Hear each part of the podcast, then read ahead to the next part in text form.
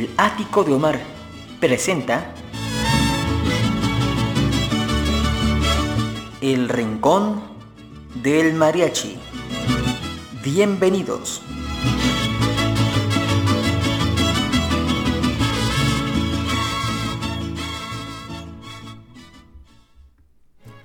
Bueno, ¿qué tal? ¿Cómo están? Querida familia, muy bienvenidas, bienvenidos, bienvenidas sean todos ustedes a esta nueva emisión de la serie del Rincón del Mariachi dentro del ático de Omar.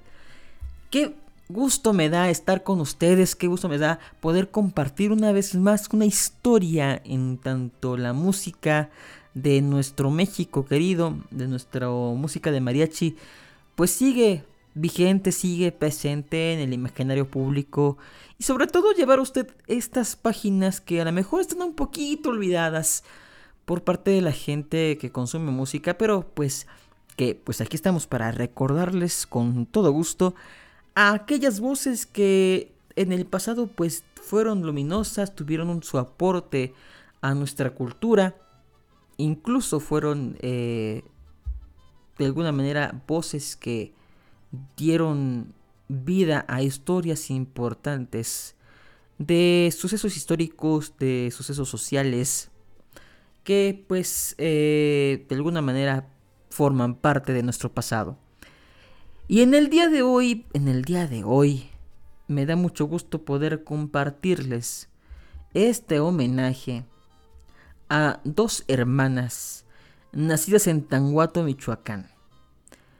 Eh, pero que crecieron muy desde muy niñas en Los Ángeles, California, puesto que su familia se mudaría de Michoacán hacia la Unión Americana en la década de los años 20.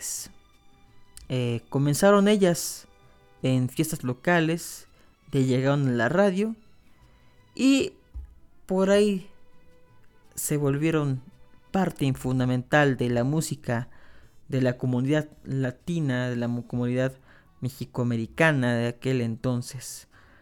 Es la historia de Margarita y María Padilla Mora, las hermanas Padilla. Pero vamos a comenzar con música, ¿les parece? Vayan preparando su aperitivo, un cafecito, un tequila, un refresquito, porque ahorita que estamos grabando este programa estamos en temporada de calor y que vaya que aquí este, para poder grabar eh, lo mejor posible tiene que estarse encerrado, este, pues es eh, propio tener algo para lo cual hidratarnos y también para disfrutar un poco la experiencia de música grabada hace algunos años. ¿Le parece que comencemos con dos canciones? Una canción que Particularmente le gusta mucho a mi querido Rodrigo de la Cadena, quien le mandamos un saludo. Le gusta mucho esta canción que se llama Desde que Dios amanece. Y luego otra que me gusta mucho a mí. Eh, que yo la conocí, les voy a platicar, yo la conocí en un disco que había comprado mi mamá. Eh, creo que todavía existía Aurrera, así que figúrese más o menos de qué época estoy hablando. Eh, del de un cantante que se llamaba el Charro Abitia, Francisco Abitia. Y yo escuché esta canción y dije, pues, por una parte, pobre hombre, porque pues eh, ah, lo engañó a su mujer de manera muy sorpresiva. Pero pues también pues está la parte de que pues se pasó de lanza, se pasó sobre reaccionó desde mi perspectiva, pues al matar tanto a la mujer como al amante. Y por eso le echaron 20 años de prisión. Pero bueno, también hay que reconocer que eran, a pesar de que si hoy lo vemos como algo pues que no, no debía haber sido, eh, que, está, que es reprobable, pues también escuchemos un poco también el, el pensar de aquel México, de, escuchemos la música en su contexto histórico. Y es lo que le sugiero a todas las personas que se piensan adentrar en, la historia de la música de cualquier país. Pues que lo aprecien desde los desde la parte histórica, ¿no? Desde la parte de cómo se pensaba en aquel entonces, independientemente de lo que nos pueda aparentar o, podemos percibir acerca de la historia que estamos escuchando, ¿no? Entonces disfrutemos desde que Dios amanece y 20 años en las voces de las hermanas Padilla. Vamos con la música, no se levante, quédese cómodo y disfrute este bloque musical.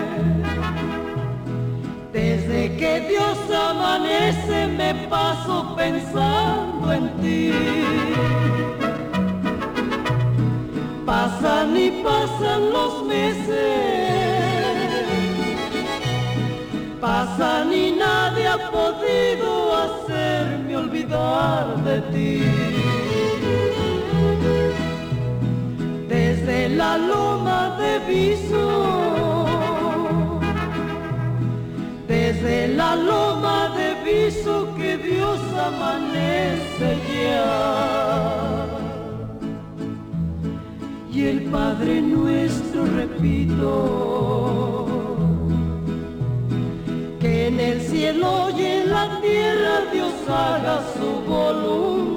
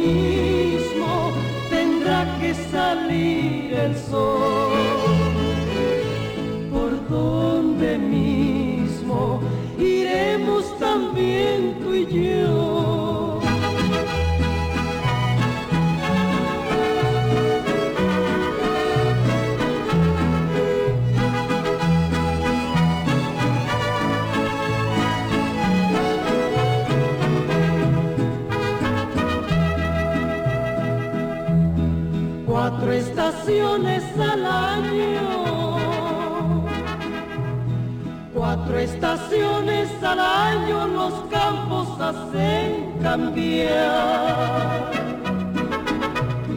Siempre hay un nuevo verano. Siempre sucede la calma después de la tempestad pero Dios siempre amanece. Pero Dios siempre amanece, Diosito amanece igual. Y en eso nos parecemos. Porque aunque lejos estemos unidos, hemos de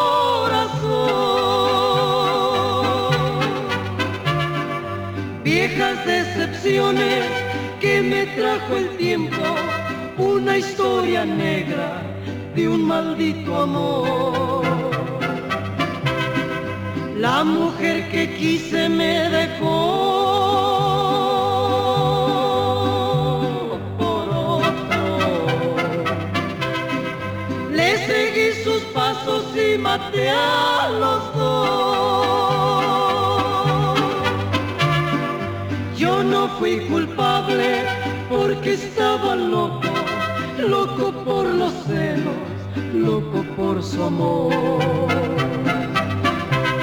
Las leyes de la tierra dictaron mi sentencia, me dieron sin clemencia 20 años de prisión.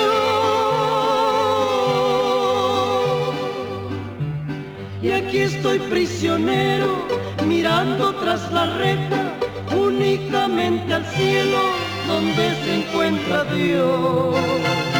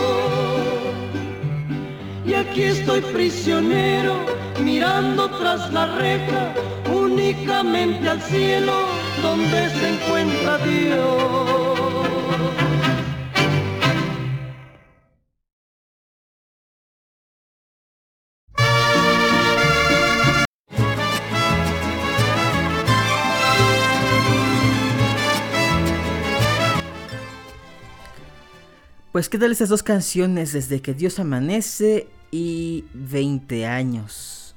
Esta canción, pues que yo considero muy niña y la verdad es que este es, esta versión de las hermanas Padilla me gusta bastante. Un, poco más que la del Charro. Y bueno, gracias a la participación y a la colaboración que hace la colección Frontera Collection de este Chris Strawitz, que está auspiciada también por la Universidad de California en Los Ángeles, es que podemos tener una aproximación biográfica acerca de pues quiénes eran las hermanas Padilla. Le dije hace un momento eh, que su familia se mudó de Tanuato, Michoacán, hacia Los Ángeles en la década de los 20 porque se ha de acordar usted que por aquel entonces, y pasó mucho con, con gente que emigró para el otro lado, pues había una persecución, eh, más bien podremos decirle, para ser justos con ambos bandos beligerantes, que había una guerra, porque por parte del gobierno mexicano se quería instaurar pues un mayor control sobre las iglesias, y pues la iglesia católica no quería ceder terreno en cuanto al poder político que tenía el poder social. Entonces se, se, hace la guerra cristera y pues siendo los cristeros pues la parte no que no estaba del lado del gobierno, pues muchas familias que defendían la rebelión cristera tuvieron que huir al otro lado pues en el caso particular de la familia de las hermanas Padilla, habían sido amenazados porque habían protegido a curas cuando estos curas estaban siendo perseguidos por parte del ejército. Entonces, pues ya muy jovencitas allá en, Los Ángeles, animadas por su padre, eh, comenzaron a cantar. Su papá les pagaba 5 centavos por dos canciones y 10 centavos por corridos más largos. En los 30 se hicieron populares en las fiestas y concursos de talentos de barrio y llegando incluso a participar en recaudaciones para iglesias locales. Em, su primer reconocimiento formal llegó cuando ganaron el primer lugar en un concurso de talentos que se llevó a cabo en un parque en Pico Rivera. Escribe, em, escribe el, el musicólogo Steven Lousa que es profesor en la Universidad de California en Los Ángeles. Y dice también que después aparecieron en el programa de Ramón B. Arnaiz, que estaba en Los Ángeles, donde empezaron a cantar con Chicho y Chencho, quienes eran parte del popular grupo de los madrugadores eh, que aparecía en la radio de Los Ángeles. Los madrugadores, ya luego le tendré que contar la historia porque es una parte importante de la cultura mexicoamericana de, aquel, de aquella época. Que pues sí, todavía hay ciertas eh, conductas eh, xenofóbicas o de racismo contra los mexicanos en Estados Unidos. En aquel entonces era muchísimo peor. Ya luego le platicaré cuando hablemos de los madrugadores eh, en este programa. Y bueno, total que en el 37 llega la voz de las hermanas Padillas al disco. Y llega a través del sello Vocalion, que pues queriendo abarcar un poco esta comunidad naciente, la comunidad mexicoamericana, pues le echa el ojo a cantantes nacionales, a cantantes que vienen de México, pero viven en, Estados Unidos y pues así comienza la grabación de su primer canción que fue La Barca de Oro, eh, acompañado eh, del otro lado del disco por el tema ¿Por qué será? Y según eh, algunas notas periodísticas de aquel momento, fue un éxito instantáneo. Acuérdate que estoy hablando de la época de los discos de un lado por cara, pero no de los chiquitos, sino de esos grandotes pesados que con cualquier caída, ya me pasó, con cualquier caída se despedazan. A mí me pasó, este, me pasó con uno de Agustín Lara. Se me rompió un pedacito de un disco que tenía de 78 revoluciones. No se rompió todo, pero sí un cachito eh, significativo del borde, sí se desprendió. Así que pues eran discos muy, muy delicados y pues grabar un disco de esos era todo un logro. Porque no había la tecnología que hoy en día tenemos, ¿no? Pues total que este, este disco fue eh, muy famoso, muy reconocido, muy comprado. Y cabe destacar que esas hermanas tenían esta cultura de las canciones mexicanas por sus papás, por sus madres y su abuelo. Y pues por los artistas que fueron parte de los invitados de su casa familiar. Que pues también estaban en el teatro del barrio, ¿no? Pues no estaban en los grandes foros porque pues ya le comenté que no era tan fácil para un mexicano triunfar allá en Estados Unidos, ¿no? Eh, y se sabían más de mil canciones cuando primero empezaron a, cantar en la radio de Los Ángeles a mediados de los 30. El dueto hizo alguna de las primeras grabaciones de, los, eh, de la música de mariachi en los Estados Unidos, donde se incluía la trompeta y frecuentemente estaba el trompetista clásico Rafael Méndez en este conjunto de mariachi. Según eh, el afamado historiador y, músico de mariachi Jonathan Clark, a quien mandamos un saludo y espero que algún día en la vida nos pueda juntar para platicar porque creo que es una de las personas que más conoce de este, de este tipo de música. Me gustaría pues platicar con él y saber más sobre nuestra historia ahí con él. Él escribe em, en el capítulo sobre la música de mariachi eh, de la, en el blog de la colección de la frontera, eh, pues que sus sesiones de grabación eran acompañadas de músicos que generalmente no tocaban mariachi y que se habían reunido nomás para esas fechas. Un músico de sesión haga de cuenta que un músico ponga usted un violinista y que le dicen, oye, pues a tal hora en tal estudio vamos a grabar esta canción, ahí te mando los papeles. Y llegaba el músico, se juntaba con los otros y tocaban juntos. Aunque no fueran un mariachi como, digamos, ah, bueno, voy a llamarle el Vargas para que grabe tal canción, ¿no? No era, no era tan así. Y pues, según mencionan, esto era porque en Los Ángeles no había mariachis de calidad eh, como los había en México. Entonces, en esta eh, primera etapa de su carrera, pues eran eh, muchas sesiones de músicos distintos que pues tenían que reunirse a ensayar la pieza completa, pues como para que todos estuvieran en el mismo canal, estuvieran en la misma sincronía. Y pues estas grabaciones tempranas fueron eh, dirigidas por una figura importante en la música mexicoamericana, que fue Manuel S. Acuña, que quien ya también les prometo que voy a hacer un, un, especial de ese señor, porque fue clave en el desarrollo de la música mexicana en la frontera. Y este.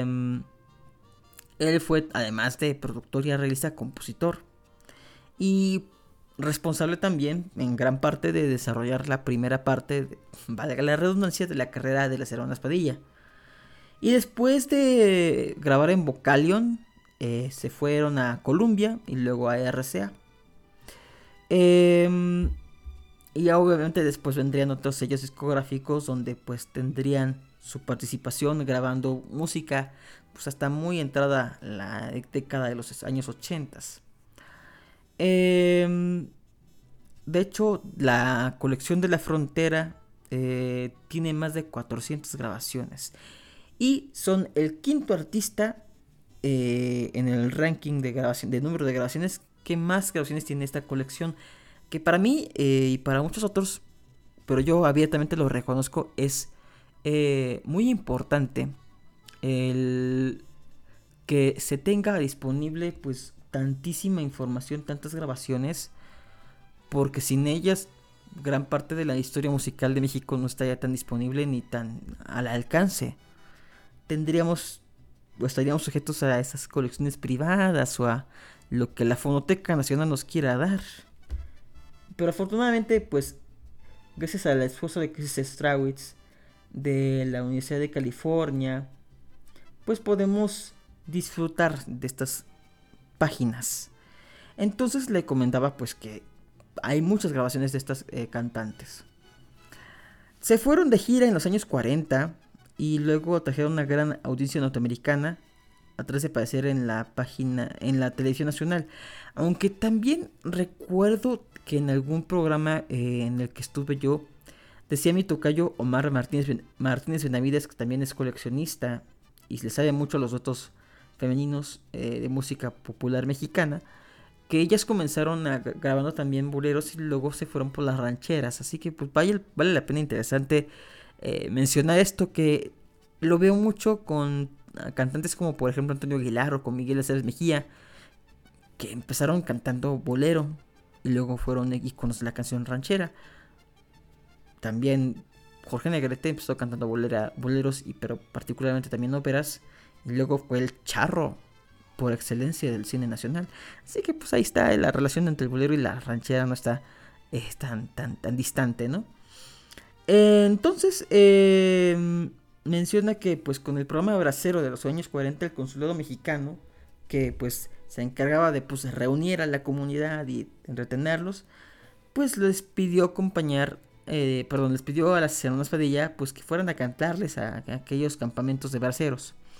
Y fue tan, tanta la popularidad de este dueto que en los clubes y bares y restaurantes de todos los sectores mexicanos, eh, pues los sonaban en las sinfonolas, en las... Eh, estas maquinitas donde usted ponía una moneda, escogía un disco y pues sonaba, ¿no? Ahí en el restaurante. Que ya es una tradición que ya está bastante lejana, ¿no?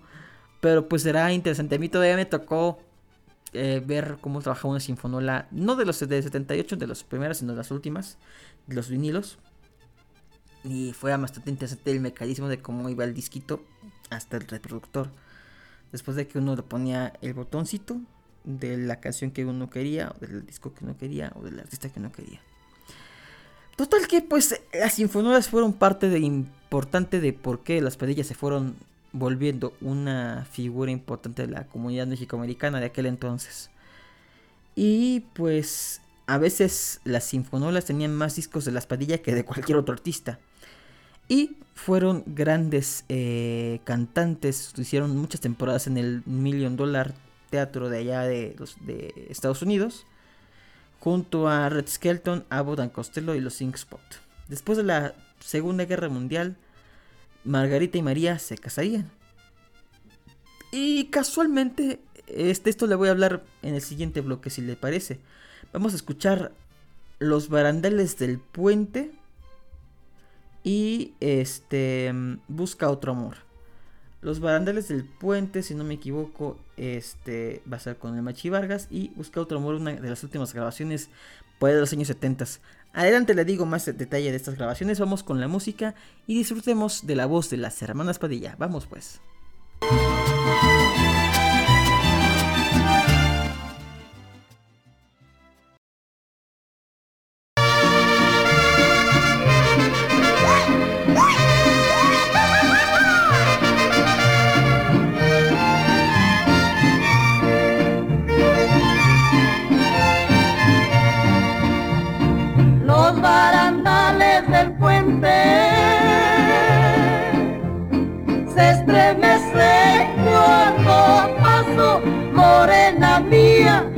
Dame un abrazo.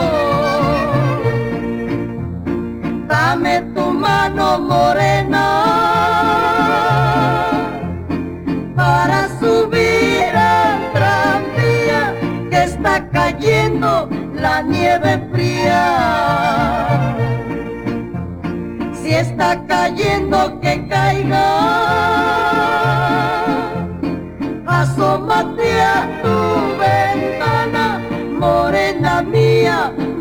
mañana.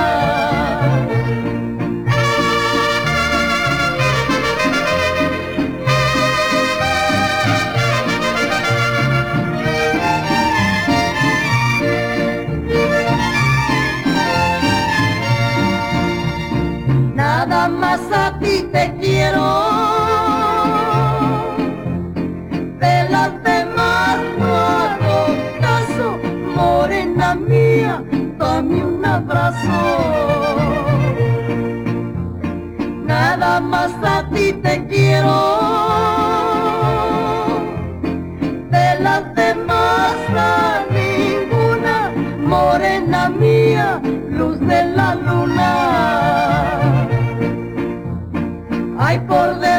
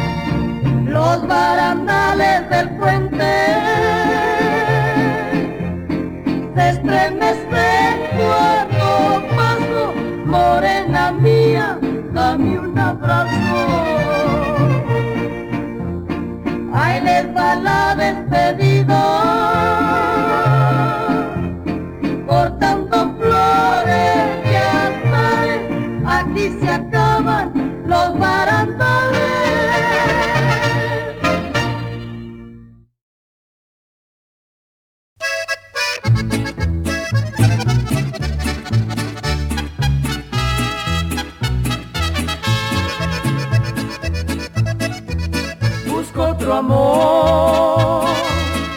Que te quiera más que yo, que te ame mucho y te adore hasta la muerte, pídele a Dios que te toque buena suerte.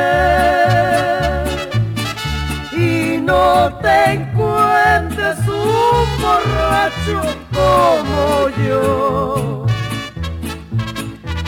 Pídele a Dios que te cases con un rico,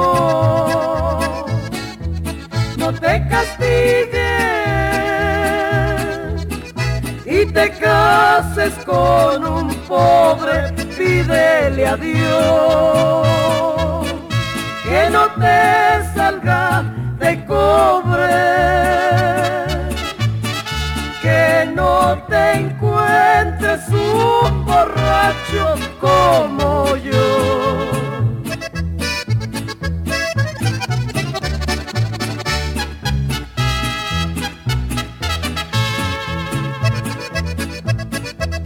busco otro amor que te quiera más que yo, mucho y te adore hasta la muerte, pídele a Dios que te toque buena suerte y no te encuentres un borracho como yo. Aunque borracho, pero sí supe quererte. Es esto orgullo, ni deseos tendré de verte, pídele a Dios que te toque buena suerte. Y no te encuentres un borracho como yo.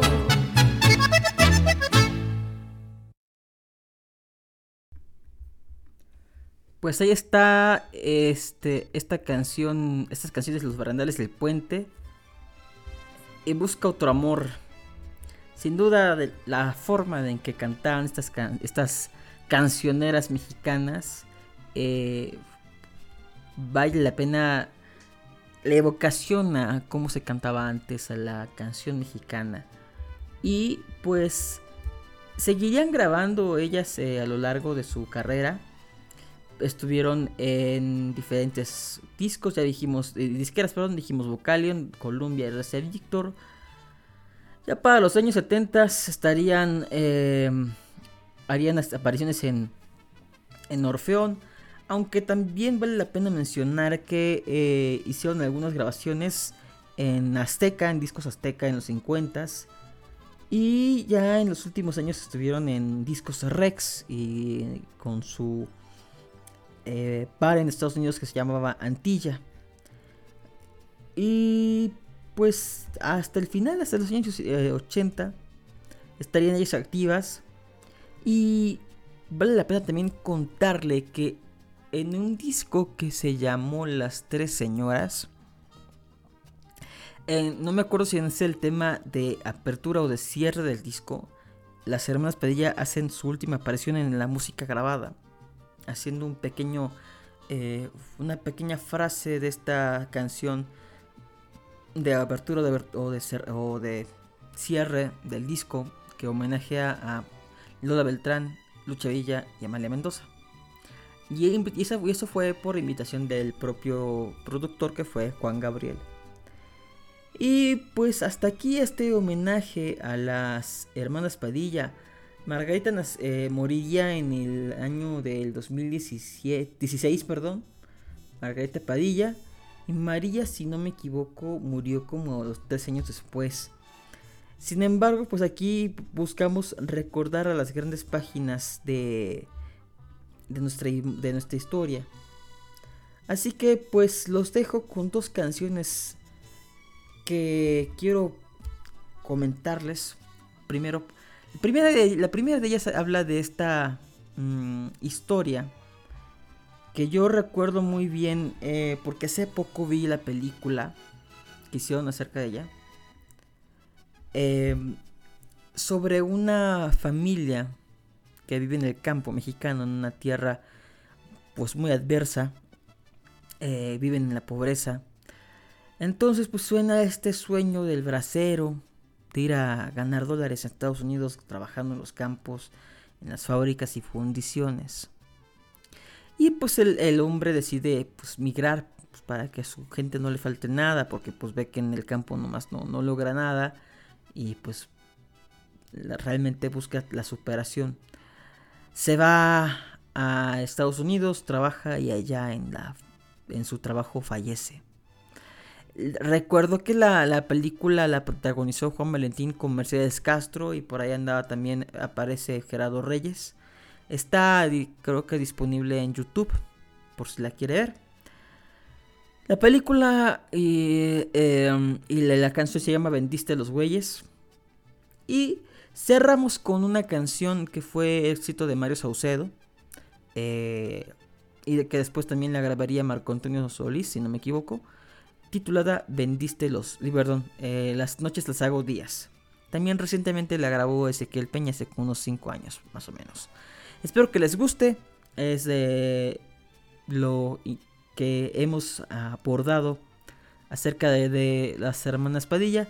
No quise abordar un poco las grabaciones antiguas porque pues no tenían una calidad suficiente. Y me quise ir más para la parte de la música de mariachi y temas combinarlos un poquito los que se conocen con otros eh, poco conocidos. Sin embargo, también usted puede encontrar la música de las hermanas Padilla en las plataformas digitales, tanto su etapa dentro de la RC Victor, que es bastante vasta, como en Colombia y demás. Entonces ahí hay una gran diversidad de grabaciones, hicieron muchas grabaciones ellas. Y pues hasta aquí este homenaje a las hermanas Padilla. Mi nombre es Omar Carmona X y ha sido un placer estar con ustedes semana a semana en este podcast que hacemos con mucho cariño desde el norte de la capital mexicana, recordando las grandes eh, historias de nuestra música popular. Y les recuerdo que si usted quiere que yo hable de algún cantante, compositor, grupo, eh, me puede hacer llegar sus sugerencias a mis redes sociales. Estoy como Omar Carmona X, todo junto. Estoy ahí en Facebook, en Instagram, en Twitter. Ahí si quiere decir, oye Omar, quiero que hagas, no sé, un programa de Bronco. O quiero que hagas un programa sobre este compositor de, este, no sé, de ahí Jalisco no te rajes. Pues ahí hágame el favor de ponerme en los comentarios las eh, cosas de las que quisiera escuchar en este programa y yo con gusto las programo, investigo y las presento en un episodio muy pronto. Así que estamos en contacto, quédense con la voz de las hermanas Padilla y pues estaremos reuniéndonos en torno a la música, a la bohemia, al buen gusto de nuestra historia, aquí en el ático de mar. Vamos pues con la música. Adelante.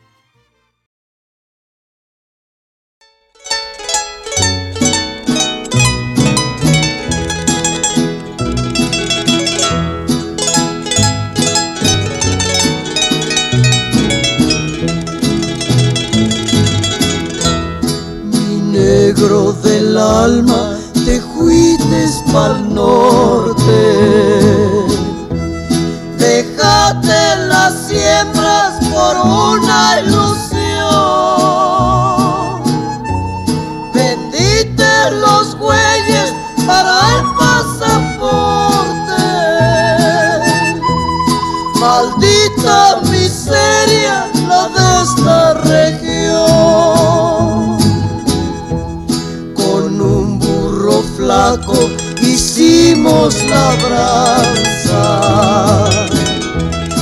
Hicimos la con un asador.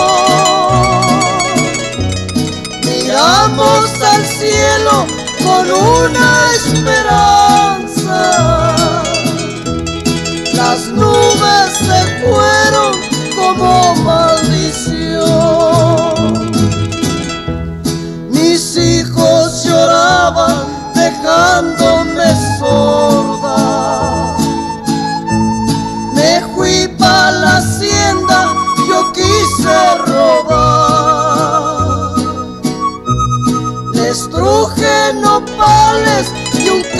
cacho de gorda. Y yo ya sin fuerzas me puse a rezar.